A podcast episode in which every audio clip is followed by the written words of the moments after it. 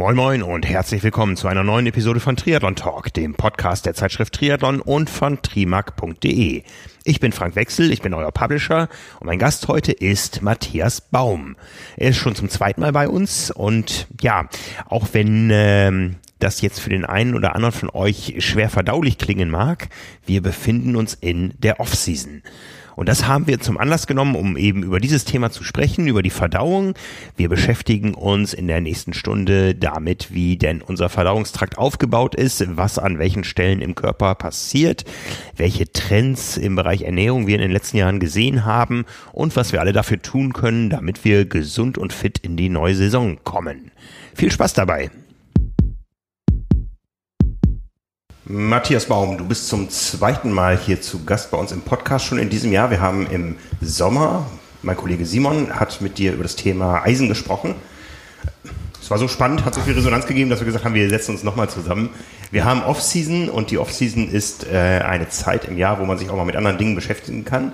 Ein ganz spannendes Thema, was sich für erste, auf den ersten Blick manchmal vielleicht ein bisschen abschreckend ab, anhört, aber mhm. seit dem Buch Damen im Charme schwer on vogue. Wir reden über die, den Darm, die Darmgesundheit, die Darmfunktion im Triathlon. Hört sich jetzt ein bisschen weit weg an vielleicht, aber wir werden heute merken, so weit weg ist das alles gar nicht. Da gibt es viele Zusammenhänge. Matthias, stell dich erst mal noch einmal vor. Ja, also vielen Dank, vielen Dank, dass ich nochmal hier sein darf. Ja, mein Name ist Matthias Baum, ich bin Gesundheitswissenschaftler, komme hier aus oder wohne hier in Hamburg und äh, arbeite für die Firma Artgerecht, dort im Bereich Forschung und Entwicklung, Forschungsprojekte, die wir begleiten zu verschiedenen Produkten, Rohstoffen und ähm, auch neue Produktentwicklung. Genau. Ja. So viel erstmal dazu. So viel erstmal dazu. Und du hast dich sehr intensiv mit dem Thema Darm beschäftigt. Das Thema Sport, wie, wie hat dich das begleitet über die Jahre?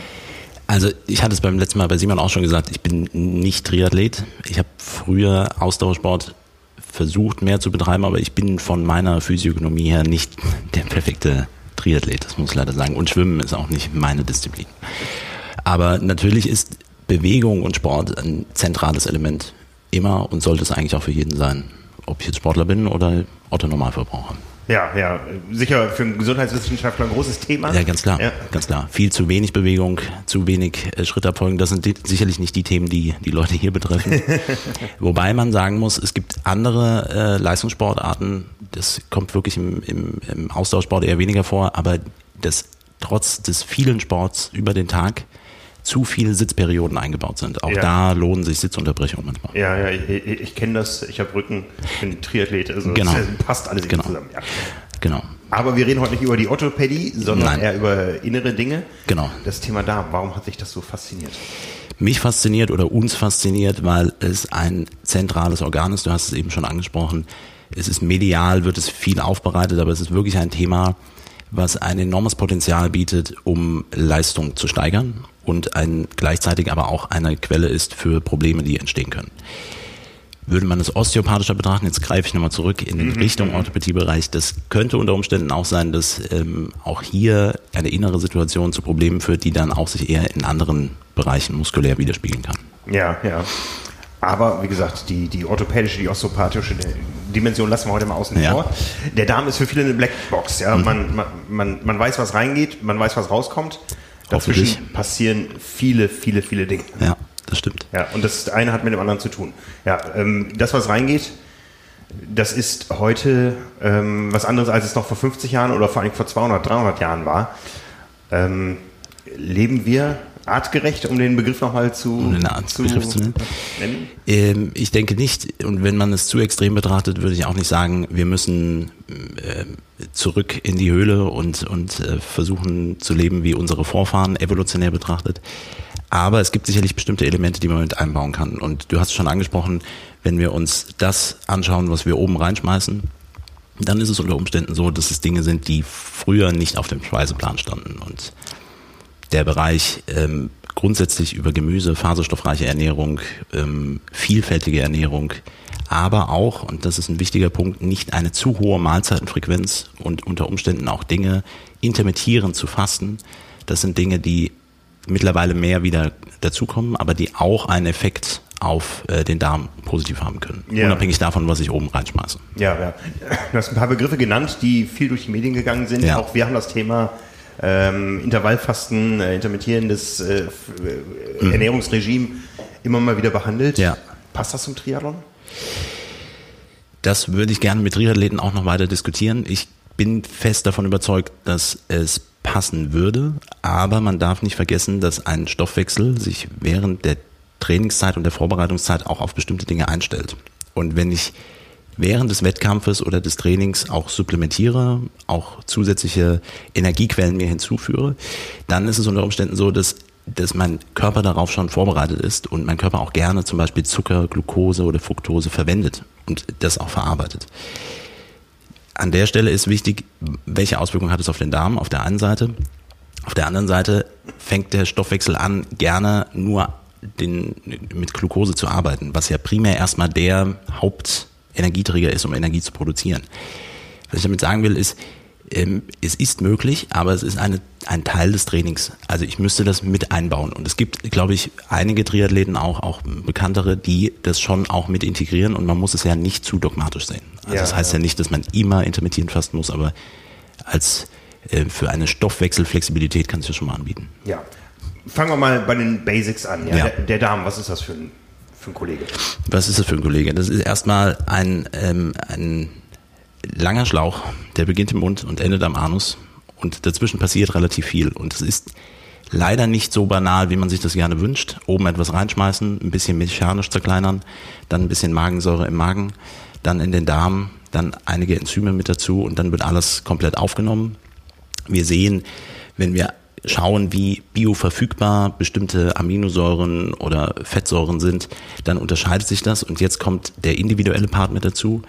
Stressbelastungen und Sport auf eine gewisse Weise ist ja dann auch Stress, verändern auch die Aufnahme von Nährstoffen. Das heißt, wir können nicht immer hundertprozentig sagen, so viel schmeiße ich oben rein und das kommt dann auch wirklich an. Ja, ja. Triathleten schmeißen viel oben rein. Ja, äh, der Weg ist lang. Ja, ähm, fangen wir mal oben an. Äh, Im Mund wird zerkleinert. Das Thema Zahngesundheit im Triathlon kann man auch mal wieder ein eigenes Thema oh, aufmachen. Ja. Da komme ich gerne nochmal. okay. Da bin ich gerne auch mit.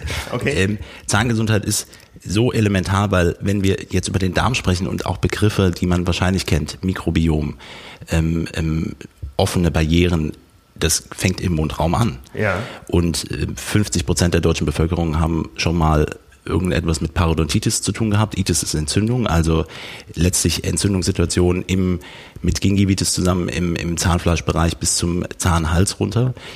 Dann sind Barrieren geöffnet, Bakterien können eindringen, negative als pathogene Bakterien und je nachdem, was ich zu mir nehme, gibt es einen guten Nährboden für eher schlechte Bakterien. Ja, ja. Und das beginnt definitiv im Mund. Ja. Und der Mundraum produziert ja auch bereits Enzyme, also zum Beispiel Amylase, ein, um, um Kohlenhydrate aufzuspalten wird bereits im Mund produziert. Das wird aber erst durch die mechanische Arbeit und längeres Kauen vermehrt ausgeschüttet. Mhm. Das brauche ich nicht, wenn ich einfach Zucker zu mir nehme.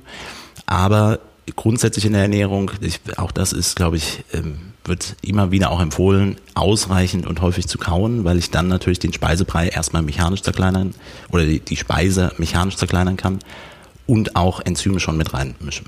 Ja, genau. Ja. Das macht die Verdauung in den weiteren Abschnitten später dann einfacher, auf jeden Fall. Auch da kann man einwirken.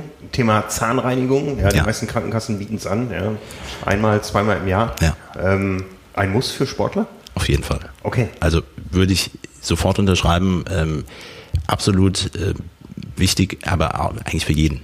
Also warum auch da könnte man jetzt ja sagen, es ist ja nicht etwas, was, was der Mensch schon immer gemacht hat, aber wenn sich Ernährung verändert und wenn sich das Stresslevel verändert und Stress beeinflusst auch sowohl das Mikrobiom als auch das Öffnen der Barrieren, so dass sich das noch eher ein bisschen verschlimmern kann, dann muss Prophylaxe betrieben werden. Also mhm. das auf, auf jeden Fall. Und je nachdem, was man isst, wie man isst, würde man, kann man auch nochmal schauen, das bespricht man eigentlich mit den Zahnärzten oder den, ähm, bei der Zahnreinigung auch, wie häufig ist es notwendig. Also da geht es auch mehr als zweimal im Jahr unter Umständen. Ja, ja, Triathleten neigen ja auch dazu, äh, aus Plastikflaschen schnell zuckerhaltige Getränke zu sich zu nehmen.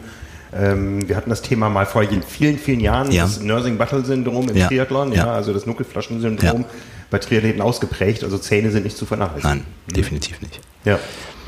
Dann geht es weiter, die Speiseröhre? Die Speiseröhre runter und dann in den Magen. Und ich glaube, das ist ein, ein elementarer Aspekt. Magen und Magensäure, also bestimmte Bereiche im Magen, sollen einen sehr niedrigen pH-Wert haben. Also einen sehr äh, ein, ein, ein niedriger pH-Wert heißt sehr viel Säure. Und die Säure ist natürlich dafür zuständig, auch zu denaturieren. Es gibt schon erste Enzyme, die jetzt mit dazugegeben werden können. Und das Ganze verarbeitet dann im Darm. Das unterscheidet sich jetzt zum einen, was habe ich gegessen, wie ist die Kaloriendichte dabei, welche Zusammensetzung von Makronährstoffgruppen habe ich und ähm, wie lange braucht das ungefähr. Aber eine Mahlzeit dann in, im Rahmen zwischen zwei bis vier Stunden wird dann irgendwann weiter in Richtung Dünndarm geschoben. Ja, ja. Ein großes Problem hier an der Stelle fängt schon an, dass zu viel, also körperliche Belastung und Stress zum Schluss dazu führt, dass der Verdauungstrakt nie so gut funktioniert. Das ist ein bisschen das Wechselspiel. Entweder ich bewege mich oder ich verdaue, vereinfacht mhm, ausgedrückt. Mhm, mhm. Und das heißt, während der Belastung zu essen, also niemand würde sich jetzt ein Steak braten und oder ein Fisch oder während der Belastung, aber die Zufuhr von von ähm, Nahrung während der Belastung ist immer etwas komplizierter, wenn ich über die Aufspaltung nachdenke. Ja, manchmal muss es aber schnell gehen, gerade unter ja, Belastung im Wettkampf. Ja, die klar. Energie, die oben reinkommt, muss ganz schnell in die Muskulatur. Ganz genau. Ist möglich. Und dann bieten sich natürlich, wenn man, wenn man ähm, das so einsetzt und eben nicht auch über was ich eben schon sagte, Mahlzeitenfrequenz, intermittierendes Fasten, das ins Training vorher mit eingebaut hat, dann ist das ein ähm, solider Weg und dann bietet es sich an, kurzkettige Kohlenhydrate zu verwenden, die auch schon über Mundschleimhäute zum Beispiel resorbieren können. Ja, ja. Also kommen sie schon an, bevor äh, sie überhaupt über die ähm, Magenpassage dann in den Darm und aufgenommen werden können. Da könnte man jetzt ein ganz eigenes Thema aufmachen. Das ja. ist alles trainierbar. Wie ist es trainierbar? Ich glaube, da, da kommen wir uns wirklich nochmal zu treffen. Ja? ja. Das ist dann eher so ein Saisonthema. Ja. Ja, aber wir gehen erstmal weiter. In, genau. Hm? Dann in, in, in den Dünndarm und es beginnt mit dem netten Zwölffingerdarm Duodenum und da passiert schon wieder relativ viel. Also in diesem Abschnitt werden verschiedene Mineralien, Spurenelemente aufgenommen und der ganze Speisebrei wird jetzt versetzt mit ähm, Bauchspeicheldrüsensekret, Enzymen, Proteasen, ähm, ähm, äh, Lipasen, also um Proteine aufzuspalten, um, ähm, um Fette aufzuspalten. Es kommt Gallen, Gallenflüssigkeit mit oder Galle mit dazu, Gallensäure mit dazu, um Fette zu ähm, äh, besser zu binden und dann aufnehmen zu können. Und das ist das, was ich meine mit, wir können es nicht so einfach sagen, die eine Ernährung passt zu dem und dem Athleten, Athletin, weil wir die Situation haben, dass es so viele Einflussfaktoren sind und das ist auch etwas, was ich den Ernährungswissenschaften so ein bisschen angreide, weil, also ohne, es soll nicht zu Problemen führen, aber es ist schon so, dass Ernährungswissenschaften primär von einem Lebensmittel aus auf die Ernährung schauen und sagen, ein Apfel ist gut, weil er hat die und die Vitamine. Mhm. Aber ich weiß ja nicht, wie der individuelle Stoffwechsel funktioniert, ob er diese überhaupt aufnehmen kann. Das ist, dann kommen wir eben genau zu diesen Ernährungsdiskussionen. Ja, macht es Sinn, viel Rohkost zu essen? Macht es Sinn, das lange zu kochen? Wenn ich es koche, zerfallen doch bestimmte Strukturen. Das sind dann sicherlich die Themen. Und wenn ich mir jetzt das anschaue, mal unabhängig davon, was reinkommt und ich einen Organismus habe, der sich in einer gestressten Situation befindet, und dann nehmen wir einen ähm, ambitionierten ähm, Hobbysportler, aber eben Leistungssportniveau, der unter Umständen auch zu wenig Regenerationszeiten hat. Immer wieder das Thema nicht ausreichend auch dann zu entlasten. Dann ist die Stressachse dauerhaft und chronisch aktiv und sorgt im Umkehrschluss dafür, dass wir wieder zu wenig Enzyme auch in diesem Bereich dazu bekommen. Das mhm. heißt. Stoffe werden nicht ausreichend aufgespalten. Proteine selbst werden in den seltensten Fällen komplett aufgenommen, sondern werden zerlegt in ihre Bestandteile in Aminosäuren und dann können nur einzelne freie Aminosäuren über verschiedene Kanäle im Darmverlauf aufgenommen werden ähm, oder sogenannte Di- und Tripeptide, also zwei oder drei Aminosäuren zusammen, aber das war's. Ein komplettes Protein nicht. Und mhm. jetzt die Extremvariante, das betrifft vielleicht den Ausdauersportler nicht unbedingt, aber direkt nach der Trainingsbelastung einen großen Eiweißshake zu trinken, hat eine große Eiweißmenge, zufolge, dass ich jetzt aber aufgrund der Stressbelastung unter Umständen noch nicht gut in der Verdauung bin. Der Shake ist flüssig, passiert die Magenpassage sehr schnell und ist, die Proteine werden nicht ausreichend aufgespalten. Mhm. Und dann verweilen sie im Darm und dann machen sie Probleme. Und das riecht man und das kann aber auch dazu führen, dass das Immunsystem im Darm getriggert wird und es dann eher zu entzündlichen Situationen kommen kann. Ja, ja.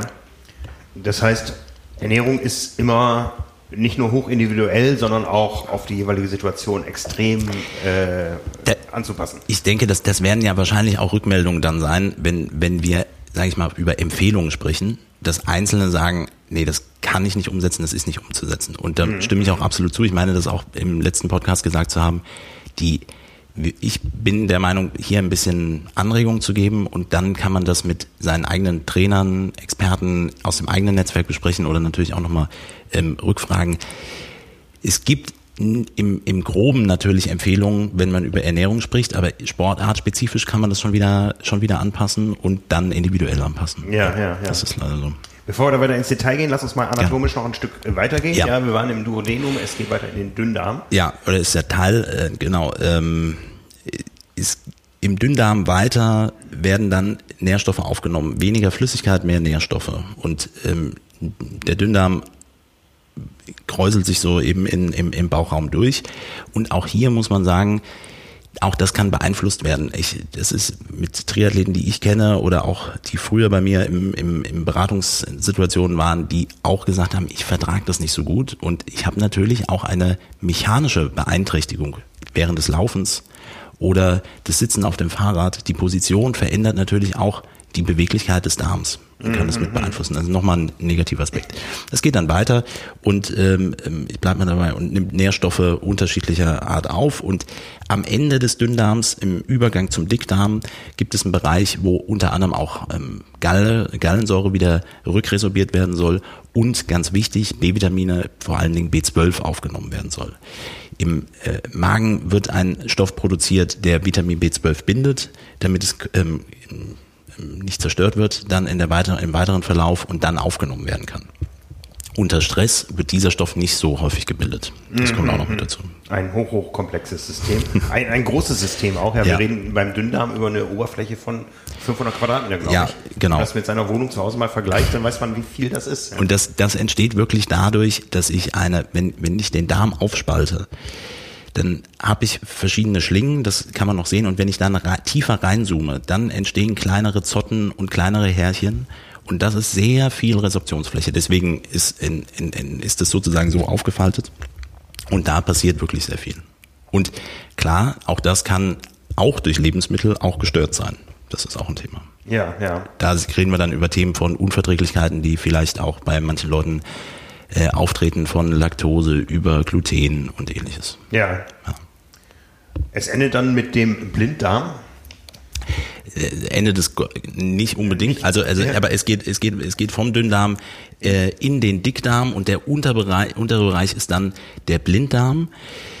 Der hängt dann auch, also wenn man sich das, im Podcast sieht man das nicht so gut, dir kann ich so ein bisschen zeigen. Es kommt rein, es geht ein, ein, ein bisschen nach unten, das ist der Blinddarm. Der Blinddarm ist aber nicht das, wovon wir immer sprechen, wenn es heißt, ach, das ist doch so ein rudimentäres Organ, das brauchen wir nicht mal. Am Blinddarm unten hängt noch ein Wurmfortsatz dran. Das ist dieser Teil, von dem wir immer sagen, äh, das ist ein Organ, das brauchen wir nicht, das können wir entfernen. Mittlerweile, Gott sei Dank, dank mehr Kooperationen in, in der Medizin und Verständnis darüber, dass man etwas nicht nur chirurgisch behebt, ähm, hat man, weiß man, dass es Teil des Immunsystems ist und ein wichtiger Aspekt des Immunsystems ist. Und ich glaube, dass es sich schon deutlich verändert hat, auch einen Blinddarm nicht dann einfach nur zu entfernen. Aber es ist Teil des lymphatischen Gewebes und auch, auch hat wichtige Aufgaben, die man so vielleicht früher nicht erkannt hat. Ja. Und dann zieht sich das einmal, ähm, steigt der Dickdarm auf, zieht einmal quer rüber über den Bauch und geht dann auf der linken Seite wieder runter, kippt dann etwas nach hinten und da, wo dann der Anus ist, kommt man dann Richtung Enddarm. Ja. Genau. Und in dem Bereich werden auch Nährstoffe aufgenommen, aber vor allen Dingen Flüssigkeit rückresorbiert, dass das erhalten bleibt. Und wenn das nicht passiert, bleibt sehr viel Flüssigkeit im Darm enthalten und das sieht man dann hinten raus auch. Bei einer normalen Verdauung, wie lange dauert das von, von oben nach unten? Ähm, das hat, ja, müsste man mal überlegen, von äh, äh, ungefähr, sag ich mal, zwischen sechs bis acht Stunden, bis schon die ersten Sachen ankommen. Das kann sicherlich individuell variieren. Und es kann natürlich auch sein, deswegen bin ich gerade so ein bisschen, ich kann oben schon etwas reinschmeißen und durch die einsetzende Darmbewegung wird erstmal das Alte von vorher noch entleert. Das kennt man vielleicht. Also, dass man sagt, hoch, das kommt ja schon an. Diesen Effekt ähm, ähm, habe ich in das hat aber noch nichts damit zu tun, was oben ähm, reingeschmissen worden ist. Wenn ich zwei Wochen lang fasten würde, würde ich immer noch Stuhlgang haben können. Also es bleibt immer ein bisschen was vorhanden. Ja. Das war jetzt sehr tief drin, ja. Ja, ja, genau, genau. Ja, jetzt haben wir genau. es zu tun mit einer besonderen Spezies, äh, mit der Spezies Triathlet. Mit der Spezies Triathlet. Der ist besonders. Das ja. äh, weiß jeder Triathlet. Manche sind auch stolz drauf, aber ähm, jetzt mal objektiv betrachtet als Nicht-Triathlet.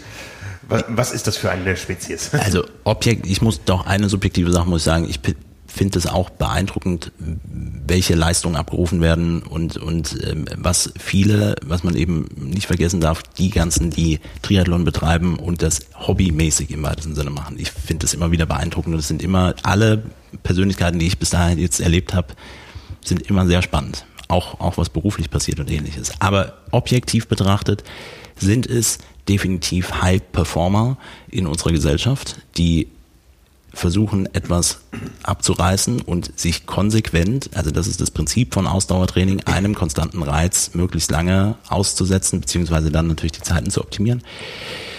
Und wenn, wenn ich mich, ähm, ähm, wenn ich mich so stark belaste, ist die Frage, reicht die Regenerationszeit aus? Mhm, mh. Und es gibt einen, wenn, wenn wir uns das anschauen, einen physiologischen Prozess, der auch extrem viel Sinn macht unter Belastung, Bewegung, das ist jetzt dann fast egal welche, aber intensiven Belastungen. Und ich habe eben schon gesagt, das bedeutet Stress für den Körper. Die Muskulatur schüttet sehr viele positive Botenstoffe aus, aber Stresshormone sorgen im Darm dafür, dass sich die Barrieren, also die Darmbarrieren, etwas öffnen. Das macht Sinn, weil evolutionär betrachtet, das bedeutet, Nährstoffe werden jetzt schneller aufgenommen. Und jetzt kommen wir wieder an den Punkt, was habe ich mal eben vorher oder die Tage vorher reingeschmissen? Wenn Barrieren weiter geöffnet sind, kommen unter Umständen auch Giftstoffe oder Stoffe von, ähm, von nicht so guten Bakterien, pathogenen Keimen vermehrt rein. Man spricht von Endotoxin. Und 80 Prozent der Immunzellen sitzen sozusagen direkt in, im, im Darmbereich hinter dieser Barriere und die werden aktiviert. Und dann kommt es zu proentzündlichen Situationen, also äh, Entzündung entsteht. Und das hängt auch damit zusammen, dass am Ende, also es ist ein Teil davon, warum am Ende eine Erschöpfung der sportlichen Belastung besteht. Nicht unbedingt, weil ich keine Energie mehr habe, sondern weil jetzt Energie auch an anderen Stellen benötigt wird. Zum Beispiel für das Immunsystem. Dann ist nicht mehr genügend Energie da, sich dauerhaft zu bewegen. Mhm. Und ein, ein äh, wichtiger Punkt ist, zwar ist das ganz physiologisch, aber wenn ich mir jetzt vorstelle, so und so viel Trainingseinheiten pro Woche gepaart mit Arbeiten, das ja auch nicht unbedingt unstressig ist und dann Ernährungssituationen, die dann vielleicht hochkalorisch sind, das macht sich dann auf der Waage nicht bemerkbar, triggert aber das Immunsystem und kann zu Problemen führen. Mhm. Und dann reden wir von Problemen, noch nicht mal, dass Erkrankungen daraus entstehen, aber äh, Verdauungsprobleme, ähm, ähm, Oberbauchschmerzen, Übelkeit, ähm, ähm, Verstopfung, Durchfall, alles in die Richtung. Erstmal so Darmsymptomatiken, aber natürlich auch Leistungseinbußen, Leistungseinbruch ähm, ähm während des Trainings oder also eher in die Tendenz zu einem Übertraining hingehend. Und bis hin, das wird eben auch diskutiert wissenschaftlich, eher dann in einem Erkrankungsbereich offene, chronisch offene Barrieren mit verschiedenen Erkrankungen mhm. der modernen Zeit. Also von Herz-Kreislauf-Erkrankungen über Autoimmunprozesse und ähnlichem. Das heißt, der Triathlet, der eigentlich dem vorbeugen möchte, der ist dann eher gefährdet sogar durch manche Situationen, ja, wenn er nicht aufpasst. Ja, man muss dazu sagen, dass Leistungssport natürlich primär nicht Gesundheitssport ist. Also das, was ich eben eingangs gesagt hatte, Bewegung ist natürlich das absolut Wichtigste und wahrscheinlich noch mal wichtiger, als sich über Ernährungszusammensetzung Gedanken zu machen.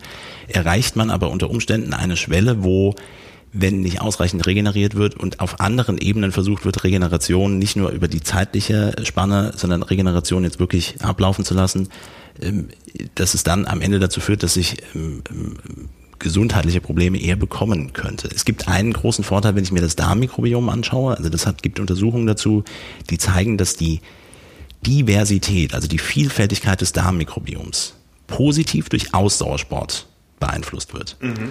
Jetzt muss man aber nochmal dazu sagen, wir reden von regelmäßigen Ausdauer, ähm, regelmäßigem Ausdauersport, aber vielleicht nicht auf dem Niveau, ähm, ähm, wo sich viele Triathleten bewegen. Und um das individuell runterzubrechen, lohnt es sich unter Umständen mal eine Darmmikrobiom-Analyse zu machen und mal zu schauen, wie die Situation aussieht. Ja, ja. Also der, der, der Darm ist eine individuelle Geschichte, genetisch sicher sehr viel bedingt, aber der Lebenswandel hat da noch enormen Einfluss. Auf, auf jeden Fall. Und also ja, ich bin klar, dieses individuelle Thema, das, da macht man sich immer ein bisschen genetisch, macht man sich auch ein bisschen einfach mit, wenn man sagt, ja, ja, das ist Genetik, das, das kennen wir schon.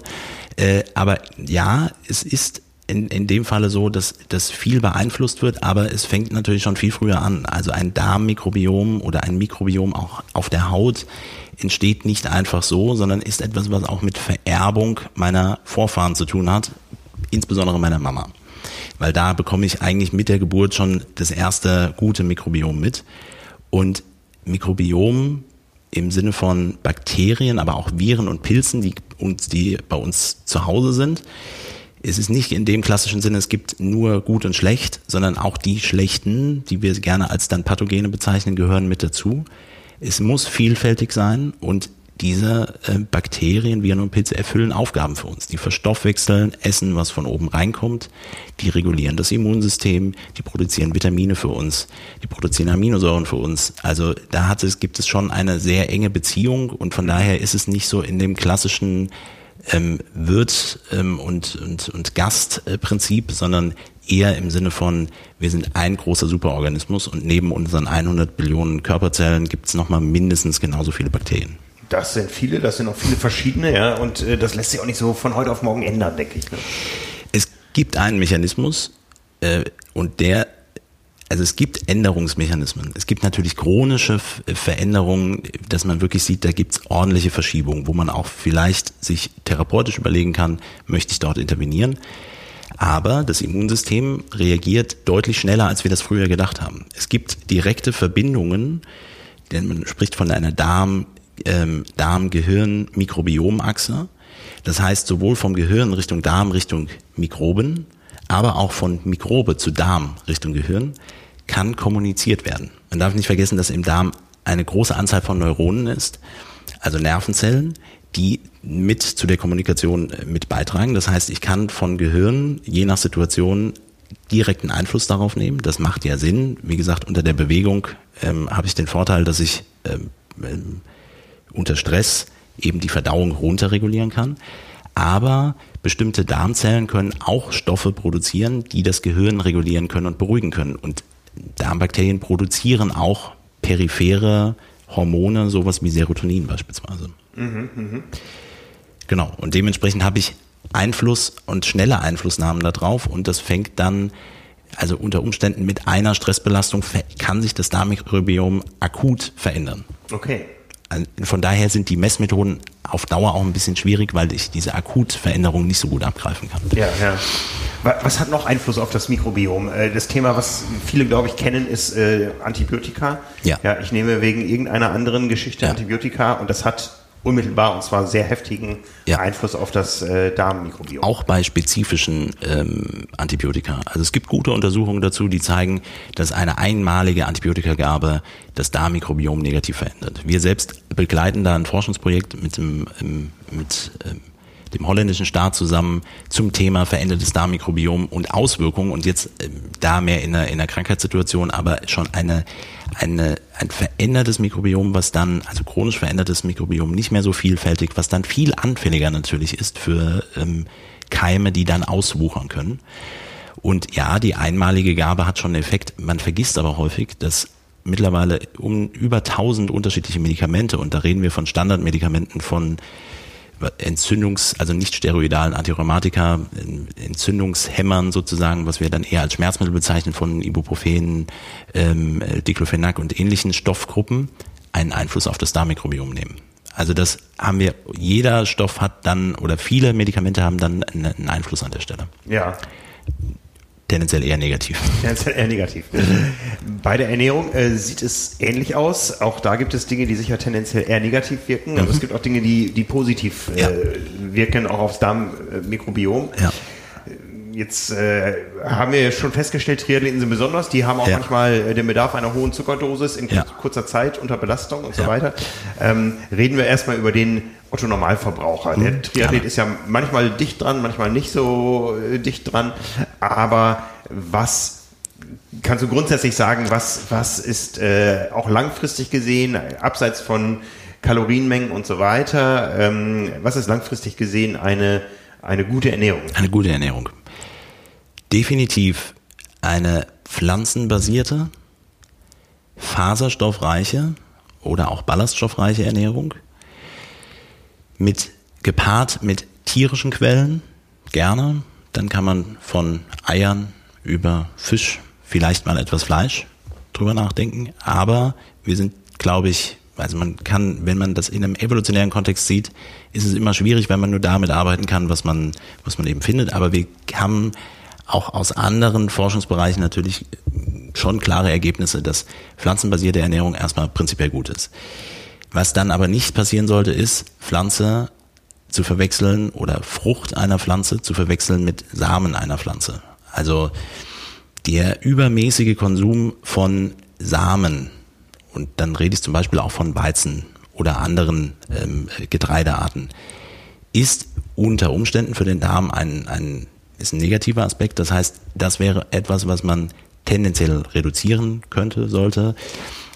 Ein wesentlicher Aspekt ist Vielfalt einzubauen. Also das ist ein ganz einfaches Prinzip. Wenn ich vielfältig mich ernähre und dann vielleicht auch mal cheate oder irgendwas anderes mache, habe ich den Vorteil, wenn ich das nicht immer und dauerhaft mache, dass diese Abwechslung mit dabei ist. Und damit mit Veränderungen kann unser Organismus gut umgehen. Und wenn die Darmsituation auch geprüft völlig in Ordnung ist, dann sind auch viele Dinge einfach gut zu kompensieren. So, das wären von, von den Bestandteilen viel Gemüse, auch noch viel Obst, ähm, ähm, etwas Fisch, etwas Geflügel, ähm, da, da, bewegt man sich, glaube ich, schon mal im ganz guten Bereich. Mhm. Das auf der qualitativen Ebene, was ich reinschmeiße.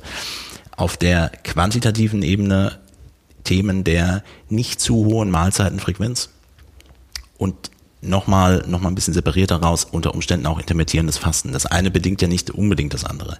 Niedrige Mahlzeitenfrequenz heißt, wie häufig esse ich eigentlich und wie wie viele Kalorien packe ich mir dann auf den Teller und wenn ich jetzt Lebensmittel zu mir nehme, die nicht so eine hohe Kaloriendichte haben, muss ich relativ viel essen. Das bekommt erstmal auch nicht jedem, aber es ist sehr wahrscheinlich, dass das eine Ernährungsform ist, wenn wir heute schauen, was auch die noch letzten Naturvölker, wie sie essen, wie sie in der Gemeinschaft unterwegs sind und essen, dann sind es nicht dauerhafte Mahlzeitenkonsum. Und das ist etwas, wenn, wenn wir uns überlegen, im, im Schnitt Otto Normalverbraucher äh, nimmt circa 15 Mahlzeiten zu sich pro Tag. 15 Mahlzeiten. 15. Jetzt sagt man, ah, wie kann das sein?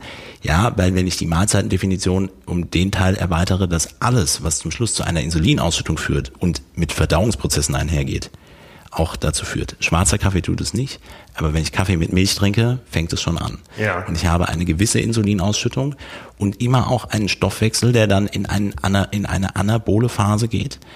Und Energie anders verteilt wird. Unter Bewegung ist das kein Problem. Also jetzt können wir den, den Switch machen zu, zum, ähm, zu Triathletinnen und Triathleten, die jetzt während der Belastung schnell Zucker brauchen. Das macht total viel Sinn. Das wird aufgenommen, das muss noch nicht über, über Schleimhäute schon mit aufgenommen, das zirkuliert in der Blutbahn und Muskulatur ist ja in der Lage, insulinunabhängig, was es sonst eigentlich insulinabhängig tut, insulinunabhängig jetzt Zucker aufzunehmen. Mhm. Und das ist natürlich ein, eine hervorragende ähm, Möglichkeit, schnell Energie hinzubringen. Da bin ich auch kann ich verstehen. Ich habe viel mit, mit Sportlern grundsätzlich darüber gesprochen, ob man nicht vielleicht überlegen könnte, bei Sportarten, die eigentlich auch vielleicht nicht in einem, in, nur in einem anaeroben Bereich unterwegs sind, sondern in einem aeroben Bereich unterwegs sind, dass Beta-Oxidation und Fettverbrennung vielleicht ein Thema ist, aber da kommen wir genau zu dem Punkt, das ist Brauchtraining, das, das kann nicht von heute auf morgen passieren. Und eine, ein wichtiger Punkt, am Ende der Karriere oder der, der, der sportlichen ähm, Einheit jetzt oder der, ja, der sportlichen Karriere, sage ich mal, am Ende nicht einfach nur abzubrechen und zu sagen, okay, ich höre jetzt auf. Also ungefähr gestern Ironman gemacht und morgen ähm, aufgehört und zwar für immer. Und dieses Ab Thema abtrainieren und runterkommen und dann vielleicht an dem Punkt einzusteigen, den Stoffwechsel zu, zu ich nenne es mal zu optimieren und flexibler zu gestalten, dann auch besser wieder auf andere Energieträger zurückzugreifen, weil man muss sich vorstellen, man hat jahrelang immer nur mit, mit Zucker gearbeitet. Das macht für den Sport unter Umständen noch Sinn, aber im, für dann als Otto-Normalverbraucher ohne Sport oder nur noch mit ein ganz bisschen Sport eben dann vielleicht nicht mehr. Ja, ja. Dann lohnt es sich da auch nochmal drüber nachzudenken. Ja, da hat ja ein äh, absoluter Paradigmenwechsel stattgefunden in den letzten Jahren. Ja. Also diese 15 äh, Mahlzeiten am Tag, die waren irgendwann mal State of the Art. Ja. ja. Da hat man gesagt, man sollte seine Kalorien über den Tag verteilen. Ja. Immer ein bisschen.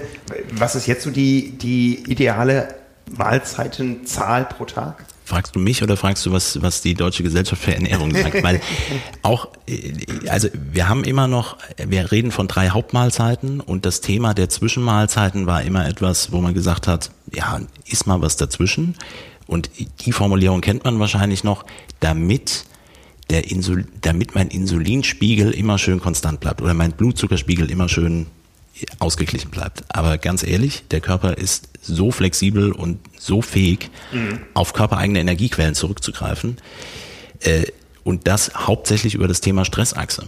Ja, also Stresshormone, die ausgeschüttet werden. Hunger macht Stress, keine Frage.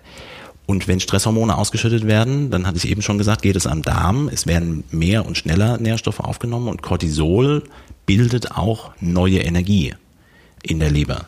Und der Körper gleicht es immer wieder aus. Es gibt Messfühler, die dann sagen, okay, mein Blutzuckerspiegel sinkt etwas ab, das macht mir Stress, dann wird Cortisol ausgeschüttet, es wird neuer Zucker produziert, dann wird ein bisschen Insulin ausgeschüttet und so hält sich das immer die Waage. Mhm. Wäre das nicht so, und es gibt eigentlich ja nur eine Patientengruppe, wo das nicht so ist, Typ 1 Diabetiker, nicht Typ 2 Diabetiker, wo, wo es wirklich auch mit extern zugeführtem Insulin, wo man wirklich dann auch aufpassen muss. Ähm, aber auf, für Otto-Normalverbraucher oder auch für Sportler, für einen gesunden Organismus, er ist immer in der Lage, das auszugleichen. Ja. Das tut aber in einer sportlichen Belastung unter Umständen weh oder man hat einen Leistungsklinik und sagt, ich kann das so nicht. Ja. Genau. Ja. Das heißt nochmal, der, der, der Endverbraucher, der keinen Sport betreibt, ja. drei Mahlzeiten am Tag, der Klassiker? Finde find ich, find ich eine gute Überlegung. Drei Mahlzeiten am Tag, auch mal zwei Mahlzeiten am Tag. Und da könnte man jetzt das kombinieren mit intermittierendem Fasten. Bedeutet, wenn ich das noch nie gemacht habe, würde ich nicht empfehlen, 24 äh, Stunden mal nichts zu essen. Es gibt ja unterschiedliche ähm, Modelle. 24 Stunden nicht zu essen, 16-8-Regel wäre so ein Thema. Damit könnte man mal anfangen und könnte in, also bei sieben Tagen und drei Mahlzeiten, 21 Mahlzeiten mal auf 20 Mahlzeiten pro Woche gehen und ich lasse mal eine Mahlzeit ausfallen. Und dann ist der einfachste Einstieg, über ein Nachtfasten zu beginnen. Abends nicht zu spät zu essen und morgens nicht sofort zu essen. Mhm, und sicherlich gilt auch, dass in der, das wäre auch nochmal so ein bisschen ein Paradigmenwechsel, dass wenn ich die Reihenfolge und die Wichtigkeit von Mahlzeiten einordnen würde, würde ich mich ein bisschen davon distanzieren zu sagen, dass Frühstück die wichtigste Mahlzeit des Tages ist. Hat man früher mal gesagt. Hat man früher mal gesagt. Ja. War immer ein, ein Thema. Aber auch hier dass wir morgens aufwachen, kostet Energie, hat auch was mit der Stressachse zu tun. Der Körper produziert erstmal Energie aus körpereigenen Reserven, die steht zur Verfügung. Und wenn ich das in einem evolutionären Kontext betrachte, sage ich natürlich, okay, ich stehe morgens auf, ich habe keinen Kühlschrank, ich kann nicht irgendwo hingehen, ich muss mich bewegen. Und wenn ich mich bewege, finde ich irgendwann etwas und dann esse ich. Also deswegen so auch die Kopplung Ernährung und bevor ich mich oder bevor ich mich ernähre, würde ich mich erst bewegen. Das mhm. macht auch relativ viel Sinn. Ja, jetzt ist der Triathlet in einem Dilemma. Ja. Man sagt wenige Mahlzeiten, ja. aber der Triathlet, der braucht dann nochmal 1000 äh, Kilokalorien mehr auf seinen auf jeden Fall. Grundumsatz. Auf jeden Fall. Dann wird die einzelne Mahlzeit zu groß, dann kann er keinen Sport mehr machen. Genau. Wie fällt der sich richtig? Also äh, nochmal wichtigster Step, nicht dogmatisch sehen. Das, was ich jetzt auch ansonsten an den einzelnen Punkten ähm, erwähnt habe, dann verändert man die Mahlzeitenfrequenz. Also wir haben schon viel mit Triathleten im Austausch auch versucht, Programme ähm, oder, oder Trainings- und Ernährungspläne mit zu erstellen. Und dann kam häufig auch die Rückmeldung, es, es geht eben genau nicht. Ich brauche, ich pass, pass, das passt nicht. Ich kann nicht zwei Mahlzeiten oder drei Mahlzeiten essen. Ich brauche halt vier oder fünf. Mhm. Dann ist das so. Das heißt aber nicht, dass man an nicht, also wenn es denn dann nicht Trainingstage gibt, aber zumindest an Regenerationstagen das vielleicht doch mal ausprobieren kann. Es ist ein, die kleinste Veränderung macht den größten Erfolg. Und dann kann man zumindest damit anfangen und auch mal in sich reinspüren und schauen, wie bekommt mir das? Bringt mir das einen Vorteil? Und wenn man das ein bisschen aufbauen macht, kann man sich dorthin entwickeln. Das heißt aber nicht, dass ich da von jetzt auf gleich mit anfangen soll. Also dann erhöht man die Mahlzeitenfrequenz unter Umständen, aber wenn ich, wie gesagt, eben sagte, im Durchschnitt 15 Mahlzeiten pro Tag ist vielleicht reduziert bekomme auf 5, 6, das wäre doch vielleicht schon was. Das heißt, ein Riegel unter Belastung gilt nicht als Mahlzeit, weil die Energie direkt da hast, hast du im, im, im, im weitesten Sinne recht. Jetzt kommen wir bei dem Riegel im Vergleich zu einem Gel. Das ist auch ein, ein Thema hochinteressant, weil ein Gel auch die Mischung aus ähm, verschiedenen Einfachzuckern und also eine Mischung auch aus, aus Glucose und Fructose. Und ich weiß nicht, ob ihr über das Thema Gut Training mal gesprochen habt. Großes Thema, ja. Großes Thema, nicht mein Spezialgebiet. Ich habe auch ein bisschen andere Beziehung zu, de, zu den Gels. Ich verstehe aber, warum sie eingesetzt werden und ich verstehe auch, warum es funktioniert. Nur darf man nicht vergessen, dass Fructose eben prinzipiell jetzt erstmal kein Energiebringer ist, sondern erstmal umgewandelt werden muss und hauptsächlich zu Fett umgewandelt wird, aber die Aufnahme im Darm dadurch erhöht werden kann. Also von daher hat es gewisse Vorteile. Ein Riegel, kommen wir wieder zu dem Punkt zurück von eben, äh, wenn ich jetzt erstmal einen Riegel auch unter Belastung noch wegkauen muss und dann schlucke ich den nur schnell ab, dann muss er immer noch durch den Darm. Teile gehen natürlich auch über direkt über die Schleimhäute, können aufgenommen werden, aber dass dann ein kompletter Riegel wirklich nachher ankommt, das wage ich zu bezweifeln. So, und dann muss man sich, also es gibt sicherlich einige, denen ein, ein Riegel oder ähnliches auch dann schwer im Magen liegt und man nicht das Gefühl hat, der pusht mich und ich komme jetzt raus. Ja, ja. Ja. Also Tendenz eher, je hoher, höher intensiv ich mich belaste, desto flüssiger muss die Nahrung sein, weil ich dem Körper mehr Arbeit abnehme und die Energie besser zur Verfügung stelle, besser verdaulich zur Verfügung stelle? Auf der Ebene, wenn ich sage, ich brauche die passende Energieversorgung, würde ich eher dazu tendieren. Genau. Und dann könnte man sich überlegen, ähm, und, und wenn man natürlich auch sagt, ich bin nicht in der, also nicht in der Lage, ich bin nicht bereit aktuell dafür, irgendwas zu versuchen umzustellen, um die Menge auch zu reduzieren. Auch das ist ja ein Thema. Also wenn ich Gut Training betreibe und mir diese Trainingspläne anschaue und man sieht es ja hier auch immer mal wieder um die Außenalster und gelaufen wird, gelaufen wird, gelaufen wird. Und zwischendurch äh, Gelpacks verwendet werden, um sich daran zu gewöhnen, aber am Wettkampftag eben doch Durchfälle und, und, und Verstopfung ein Problem darstellen, dann kann man jetzt vielleicht auch über ein Training nachdenken, wo man weniger davon braucht oder auch auf andere Dinge und auch auf andere ähm, ähm, Zucker oder Verbindungen zurückgreift. Ja, auf der anderen Seite haben wir jetzt die, die Chance bei vielen Triathleten eben dieses Gut-Training zu betreiben. Ja. Viele Leute trainieren jetzt Indoor, ja. Ja, haben ihr Fahrrad äh, stehen auf der gleichen Fläche, wo auch ja. irgendwo eine Toilette ist. Also man kann auch wirklich mal experimentieren jetzt. Ja, ja? klar, das stimmt auch. Ja, das stimmt auch. Ja, also das sieht dann so aus, dass man mal mit deutlich mehr Energie, als man sie glaubt, draußen verstoffwechseln zu können, mal einfach Dinge ausprobiert und äh, ja, sowohl äh, Lerneffekte hat, als auch vielleicht Trainingseffekte. Ja. Genau. Und da ganz wichtig, hier finde ich nochmal den, den wesentlichen Unterschied Sport und, und trainingswissenschaftliche Betrachtung etwas losgelöst auch von der gesundheitswissenschaftlichen Betrachtung. Also ich muss nicht immer alles parallel machen und dieses Ausprobieren ist ja auch ein spannendes Thema. Also das kann man, ja, das ja. kann man auf, sollte man auf jeden Fall mal machen. Ja. Du hast vorhin äh, schon über verschiedene äh, Dogmen und Paradigmenwechsel hm. gesprochen. Ähm, ein Thema schon leicht angedeutet. Da muss ich jetzt noch einmal nachfragen, wo ich die Chance habe, wo du hier sitzt. Gibt es ähm, eine grundsätzliche Aussage, dass vegane Triathleten gesünder und erfolgreicher sind, wie es manchmal oft äh, auch plakativ äh, nach außen getragen wird? Oder gibt es da Widersprüche? Also ich kenne keine Untersuchung dazu oder keine Ergebnisse in dem Sinne. Ich weiß aber gerade diese vegane Thematik, die ja auch durch verschiedene Dokumentationen in Anführungsstrichen ähm, ja auch in der letzten Zeit immer wieder betrieben worden ist. Ganz ehrlich, ich glaube, dass eine vegane Ernährung funktioniert auch. Ich nenne es mal unter dem Dach artgerechte Ernährung. Also es passt schon zu uns und man kann bestimmte Dinge ausstreichen, aber es ist kompliziert und die Frage ist, wenn ich ähm, alles immer kompensiere mit, mit auch zu einseitigen Lebensmittelgruppen oder alles auf Hülsenfrüchte übertrage oder alles auf Getreide übertrage, dann wird es unter Umständen ein bisschen schwierig. Und das andere Thema ist, ähm, wie sind meine Mikronährstoffe ansonsten? Vitamin B12 ist da immer wieder ein Thema. Wer sich aber vegan ernährt und das konsequent umsetzt, hat unter Umständen auch ein höheres Bewusstsein und Empfinden für meinen eigenen Körper. Sagt auch mal zum Arzt oder Therapeuten, lass uns mal bitte über die und die Blutwerte sprechen, lass mal danach ja, schauen. Ja, ja. Und ein nicht zu verachtender Punkt ist, es geht nicht um, das ist gut und das ist, das ist schlecht, sondern Menschen, die sich vegan ernähren und sich damit beschäftigen, streichen auch viele Sachen raus, mhm. die jetzt wieder nicht gut für den Darm sind. Also große Fleischmengen zum Beispiel oder zu viel tierische Fette, die das Immunsystem wieder aktivieren. Das heißt, ist jetzt die vegane Ernährung gut oder ist der Step, Dinge rauszustreichen, so im Verhältnis von Vorteil, dass sie effektiver sein können? Ja, ja, ja. Wir haben schon über so ein paar grundsätzlich gute Sachen gesprochen. Hm.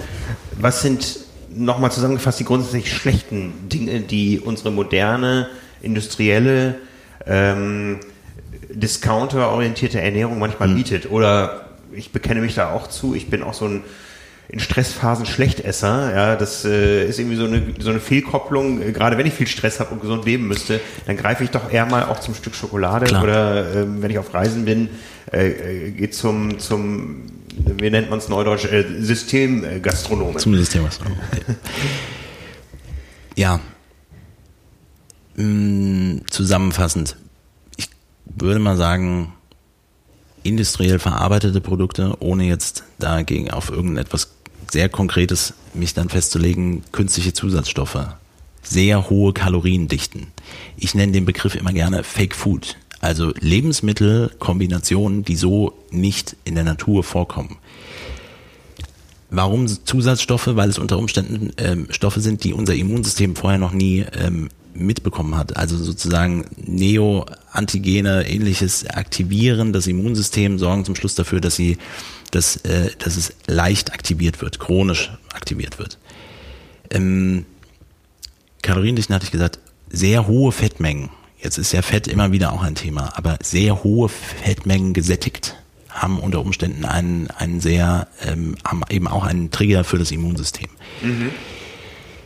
Einseitige Ernährung, ganz wichtiger Punkt. Äh, je möglichst, möglichst viel Vielfalt mit einzubauen, ist, ist ähm, positiv zu bewerten. Einseitige Ernährung ist, ist ein, ein kritischer Faktor und dann gewisse Stoffgruppen, über die man diskutieren kann, individuell nochmal von ähm, Laktose über ähm, also laktosehaltige Lebensmittel über äh, glutenhaltige Lebensmittel oder ähm, andere ähm, Stoffe, die also Zuckerstoffe, die, die eher negativ verstoffelt werden. Hohe. Fructosemengen zum Beispiel auch. Ja, da sind wir jetzt wieder im, im, im Darm und in der, ja. in der ähm, persönlichen Empfindlichkeit. Ja. Es gab mal eine Phase, ich habe das selbst mal recht böse äh, bezeichnet als Morbus Ottensen, äh, hier in Hamburg Ach, Szeneviertel, wo, wo auf einmal in den Szenevierteln eine deutlich höhere Inzidenz von Glutenunverträglichkeit ja. da war. Ja. Ähm, ich sage immer, äh, jetzt bin ich wieder böse, sehr zum Schaden derer, die es wirklich betrifft, weil da auch viele eingebildete Total. Krankheiten Total. waren. Ja. Und man muss definitiv unterscheiden zwischen ähm, das, was man so als Begriff, äh, Krankheitsbild von Zöliakie kennt, also dann ja. wirklich Zottenatrophie, das heißt, das, wo wir eben gesagt haben, 500 Quadratmeter Fläche, diese kleine Zotten, die gehen kaputt, dann kann nicht mehr resorbiert werden. Da gibt es auf jeden Fall einen Unterschied und es gibt viele Menschen, die Gluten äh, ohne weiteres gut vertragen. Aber es geht, ähm, ich weiß, was du meinst und man, es, es soll auch nicht irgendwie eine Modeerkrankung sein, es soll überhaupt gar keine Erkrankung sein. Man kann es auch Gluten, äh, glutensensitiv nennen. Ja? Tatsache ist, dass ein umge also äh, Gluten ist ein Protein, das wird umgewandelt zu Gliadin. Im Darm kann es sich an einen Rezeptor dran setzen, den sogenannten Zonulin-Rezeptor und schiebt Zonulin raus. Und Zonulin hält, hält zwischen den Darmzellen, den Enterozyten, diese Verbindung, Zell-Zell-Verbindung zusammen. Wird es rausgedrückt, gehen die eher auf. Das heißt, es muss auch nicht unbedingt ein Problem machen, es ist ein physiologischer Prozess, der äh, passieren kann und kann dann eben, sorgt dann dafür, dass Barrieren tendenziell eher geöffnet sind. Und jetzt nochmal eine Scheibe Brot oder auch mal häufiger ist nicht das Hauptproblem und es gibt ja auch Alternativen. Ich kann ja auch ähm, auf Sauerteigquellen zurückgreifen oder ähm, auf nicht so glutenhaltige ähm, Getreidesorten oder Pseudogetreidesorten oder ähnliches. Das kann man ja kompensieren. Das ist ja nicht, nicht das Problem. Aber es ist zumindest etwas, glaube ich, immer noch, wo man nochmal drüber nachdenken kann. Aber du hast schon recht, es wird häufig zu, wird so pathologisiert. Und äh, so ein Ottensyn-Syndrom mit Laktose haben wir das ja. natürlich auch. Ja, ja, ja. Und industrialisiert, ja. Also ja, klar. Ich habe ähm, äh, selbst so ein bisschen das Gefühl, dass die großen glutenfreie Regale eher wieder etwas kleiner werden. Ja. Das, das das sind auch Trends, ja, die auch irgendwo ja, anders absolut, getriggert sind als, äh, als, als die wirklich einer medizinischen absolut. Prävalenz. Also wir haben schon darüber gesprochen, ähm, also bei uns im Team und so weiter, noch lange bevor das Unternehmen gegründet worden ist. Ähm, das sind einfach grundsätzliche Aspekte, die ich auch in der ähm, in einem Beratungsgespräch mit einbauen würde, in, in einem Therapiekontext vielleicht mit einbauen würde, es zumindest zu erfragen, ohne das Trend losgelöst zu sehen. Über intermittierendes Fasten haben wir auch schon vor Jahren gesprochen und es kommt jetzt irgendwie so langsam an, es würde auch wieder abflachen. Das ist immer so. Das ist immer so. Und zum Schluss hast du bestimmte Dinge trotzdem, an die man denken kann und denken könnte.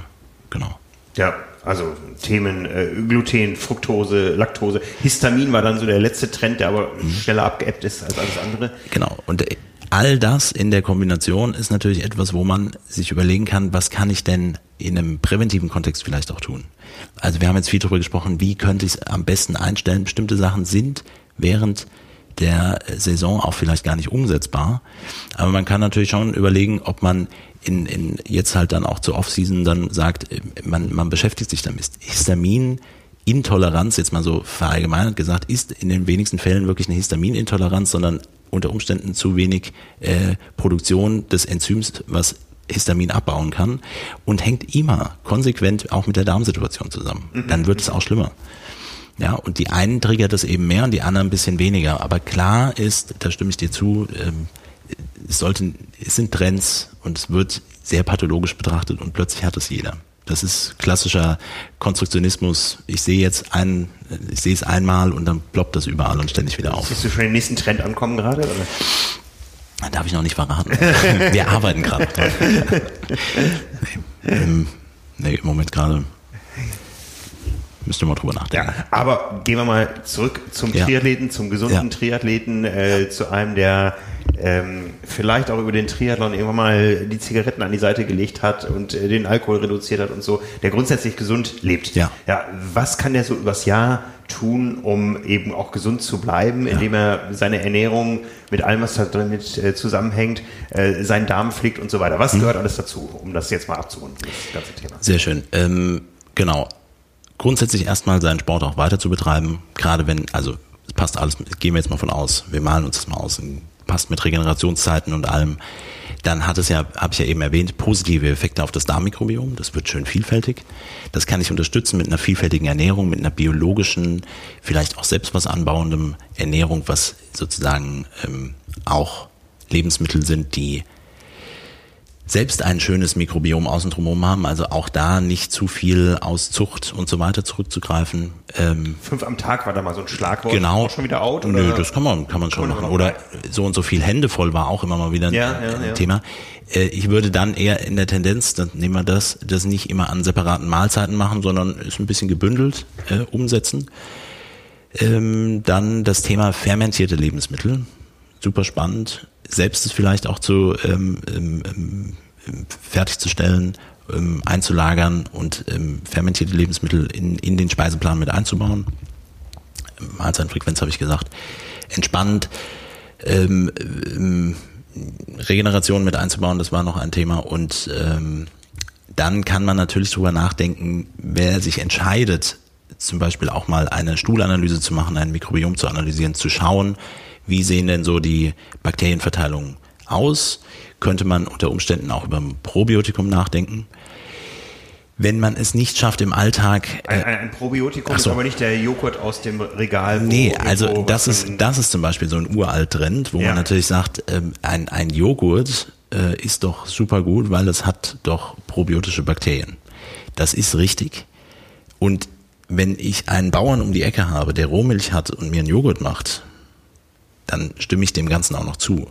Wenn man sich aber vorstellt, dass ich ähm, aus einem riesengroßen Milchtank mir dann irgendwann äh, einen Joghurt rausmache, hat das nicht den Impact. Wir reden dann in diesem Bereich von Functional Food, ja, also so, so ich mix noch ein bisschen was mit dazu und dann sieht es, dann darf ich nachher dem, dem Joghurt ähm, mit ein bisschen Vitamin C sagen, hat ganz viele Antioxidantien oder sowas in die Richtung oder hat probiotische Kulturen, was ja nicht falsch ist, aber äh, noch, da ist noch nicht unbedingt damit gemeint. Dann würde ich eher auf fermentierte Lebensmittel setzen auf der Ebene. Aber man kann das auch nochmal unterstützen mit spezifischen Probiotika. Da sollte man dann darauf achten, dass es möglichst breites Spektrum an, an unterschiedlichen Stämmen ist, verschiedene Lactobacilli, verschiedene Bifidobakterienstämme. Mhm, mhm, und äh, das kann man auch symptomatisch, jetzt gehe ich so ein bisschen weg von der gesunde Triathlet, den der Triathletin, Triathlet, der letztlich vielleicht auch einen ähm, ähm, eher mal zu Durchfällen neigt, dann könnte man spezifische Bakterien nochmal überprüfen, das nochmal mit einsetzen, ohne jetzt dann Antibiotikum zu verwenden. Ähm, das heißt, da ist, glaube ich, sicherlich ein spannender Bereich. Plus, wenn ich in meiner Ernährung nicht einbetten kann, möglichst faserstoffreich und vielfältig, also einen ne-, guten Nährboden für mein Mikrobiom zu bieten, dann kann man so etwas nehmen, das nennt sich Präbiotikum, also faserstoffreiche ähm, ähm, ähm, Lebensmittel. Und wenn nicht als Lebensmittel, gibt es auch als Supplemente zum Beispiel. Und das sind dann Stoffe entweder wie Inulin oder gerne auch Baobab, also von dem Affenbrotbaum für Fruchtfleisch, sehr faserstoffreich und das mögen Bakterien, gute Bakterien. Genau. Sowas könnte man zum Beispiel machen. Das bekomme ich aber nicht im Discounter, da muss ich schon etwas tiefer schauen da muss man tiefer schauen. Also ähm, ohne Zweifel, ich würde es nicht erwähnen, wenn wir es nicht auch irgendwo äh, bei uns äh, mit dabei hätten. Aber ähm, man muss auch hier immer wieder auf die Qualität achten. Inulin ist ein Stoff, der gerne dafür verwendet wird, ist aber eher ein Abfallprodukt äh, der, der Lebensmittelindustrie und wird dann nochmal eher nett verpackt und verkauft. Und es ist wie immer, die Rohstoffqualität ist natürlich entscheidend. Das, was ich zu mir führe, das gilt ja bei jeder Mahlzeit ist zum Schluss auch das, was mein Körper aufnimmt, verdaut, also verdaut, aufnimmt und einbaut in sich. Und dann ist es Teil meiner Körperzellen und da will man doch natürlich auf die auf höchstmögliche Qualität und, und ähm, Reinheit vielleicht auch achten. Mhm, genau. Mhm. Also gute Ernährung hat auch ihren Preis. Gute Ernährung so oder so, mit und ohne Supplementierung auf jeden Fall. Ja, auf jeden Fall. Ja, ja. ja. Mhm. Ähm, ja, übers Jahr betrachtet, äh, jetzt haben wir die Off-Season. Ja. Das heißt, jetzt gibt es die, die Chance und das Fenster, mal Dinge in Angriff zu nehmen. Genau. Eine andere Variante wäre nämlich, wenn man sagt, ich habe damit Probleme, dann wäre, und das zeigt auch unsere Erfahrung, jetzt in der Phase über ein Thema der Darmsanierung zum Beispiel nachzudenken. Regeneration der Darmwand. Das kann man therapeutisch geführt machen, das kann man auch selbst äh, gesteuert geführt machen, wo man wirklich über einen gewissen Zeitraum, ich sag mal drei, vier Wochen, vier Wochen wären schon mal ein ganz guter Zeitraum, über Dinge von Ernährungsumstellung zu Regeneration der Darmwand, über bestmögliche Verdauung und äh, über Verdauungsenzyme nochmal nachdenken kann, über ähm, Verbesserung oder Erhöhung der Vielfältigkeit des Darmmikrobioms nachdenken kann, bis hin zu probiotische ähm, Bakterien mit hinzuzugeben, sondern hat man, also das nennt sich im klassischen Sinne Darmsanierung und äh, spricht eben genau diese Punkte an, über die wir jetzt viel gesprochen haben. Offene Darmbarrieren, die nicht mehr so gut funktionieren, die kann man mit Aminosäuren wie L-Glutamin wieder dazu bewegen, dass sie sich regenerieren können. Und so kann man das dann dementsprechend aufbauen und ist etwas, was sehr gut in den Bereich der Offseason passt und nicht unbedingt primär am, am, am in, in der Trainingszeit, weil dann sind wir wieder bei dem Punkt, wie viel kann ich davon wirklich umsetzen und, mhm. und kann ich noch mit integrieren. Mhm. mhm. Genau.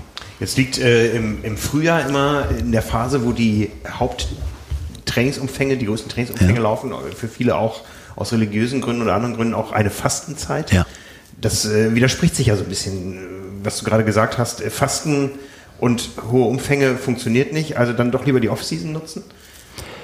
Wäre, also wäre mein Gefühl, ich, es ist natürlich, es ist möglich, oh, zweifelsohne. Die Frage ist nur, will ich das machen und kann ich das noch mit integrieren? Und wenn du, wie du sagst, aus religiösen Gründen äh, eine, eine Fastenperiode einbauen und trotzdem meinen Sport umsetzen kann, dann ähm, ist das beachtlich und keine Frage, aber ist jetzt auch nicht Standard, muss man ja auch dazu mhm, sagen. Also mhm. klar, für je nach religiösen Hintergrund schon Standard, aber äh, machen ja nicht alle. Nee, nee, aber das Fasten aus der, aus der, ich sag mal, Illustrierten hat gar nichts mit dem zu tun, was du gerade vorgeschlagen hast. Das muss ich wirklich mal um Regeneration, um Neuaufbau kümmern. Genau.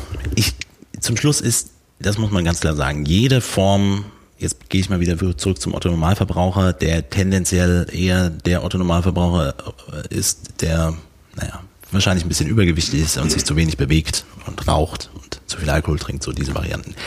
Da muss man ja dazu sagen, dass jede Ernährungsumstellung, jede, ich nenne es mal in Anführungsstrichen Diät, ne, im Englischen ist der Begriff ja anders besetzt, aber bei uns halt wirklich so eine vielleicht auch ein bisschen radikalere Umstellung, mhm, mhm, hat immer irgendwo einen Vorteil. Und das ist doch das, was wir auch in den Ergebnissen immer wieder sehen. High Fat, Low Fat, High Carb, Low Carb, äh, Ketogen, äh, Paleo, wie auch immer. Alles hat irgendwo auch immer einen gewissen Effekt.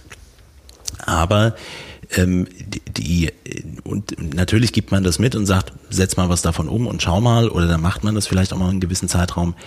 Wo es mir schon drum geht, ist über die Dinge, die wir gesprochen haben. Klar müssen sie individuell angepasst werden, aber ich stelle mir schon vor, dass man einen Großteil davon im Alltag auch mit integrieren kann und umsetzen kann. Und dann gibt es immer mal wieder Tage, vielleicht auch Wochen, wo man da ausbricht.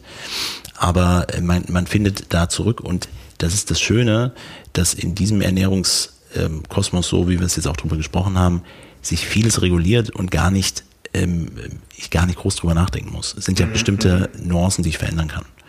Und ich glaube, das würde sich definitiv unterscheiden zu einem, ähm, also was jetzt rein den Ernährungspart angeht, zu einer, in einer illustrierten, eine, äh, der sechs Wochen Plan für acht Kilo weniger oder sowas in die Richtung.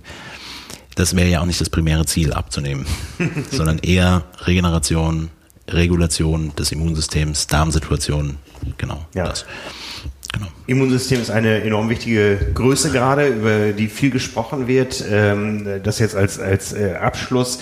Wir kommen in die Phase, wo Dinge wieder schwieriger werden. Ja, man weiß, äh, Inzidenzzahlen, Coronavirus und so, da, da, kommt was auf uns zu. Ja, es kann sein, dass wir uns wieder alle ein bisschen mehr isolieren äh, müssen. Dazu kommt dann noch die Weihnachtszeit mit allen ja. möglichen Verheißungen im Supermarkt. Ja. Ähm, was gibst du den Triathleten als Tipps mit auf den Weg für die Phase, sagen wir mal, von jetzt bis zum Jahresende? Ähm, in erster Linie Regeln einhalten. Da haben wir alle was von, mal unabhängig davon. Also AHA-Regeln und auch mal ein bisschen lüften zwischendurch.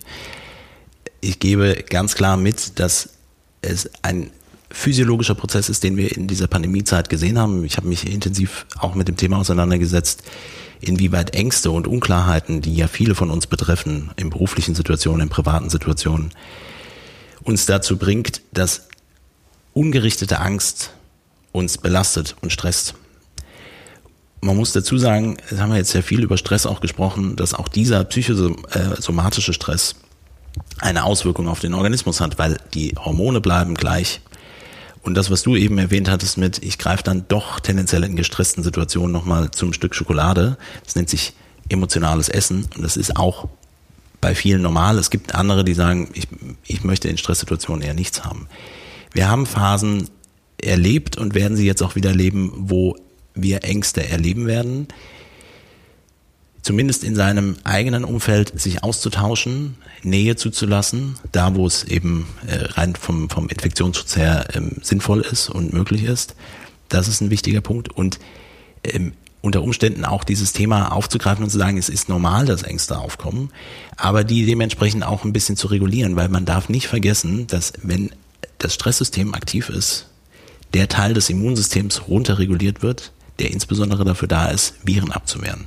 Das nur mal so als, als Gedankengang dabei. Das ist ein, passiert ganz normal, aber ähm, sich selbst davor zu schützen, sich der, der ähm, Situation bewusst zu sein, aber es nicht ähm, über sich ergehen zu lassen und natürlich auch, je nachdem, was, was sportlich möglich ist, auch Bewegung einzubauen, da wo es eben funktionieren kann. Mhm. Wichtiger Punkt. Ja, von daher sind Triathleten vielleicht ein kleines bisschen immuner. Wir hoffen darauf, Menschen mit bewussten, einer bewussten Einstellung für das Leben, die haben jetzt wahrscheinlich einen kleinen Vorteil. Ja diese Botschaft kann man, glaube ich, nicht oft genug erwähnen. Die steckt ja auch hinter unserem Verlag dahinter. Ja. Matthias, vielen Dank. Es war sehr dir. interessant. Wir könnten, glaube ich, bei tausend äh, kleinen Stellen noch äh, eine ganze Stunde tiefer einhaken. Mir hat es viel Spaß gemacht. Vielen Dank. Ich danke dir. Danke dir. Ciao, ciao. Ciao.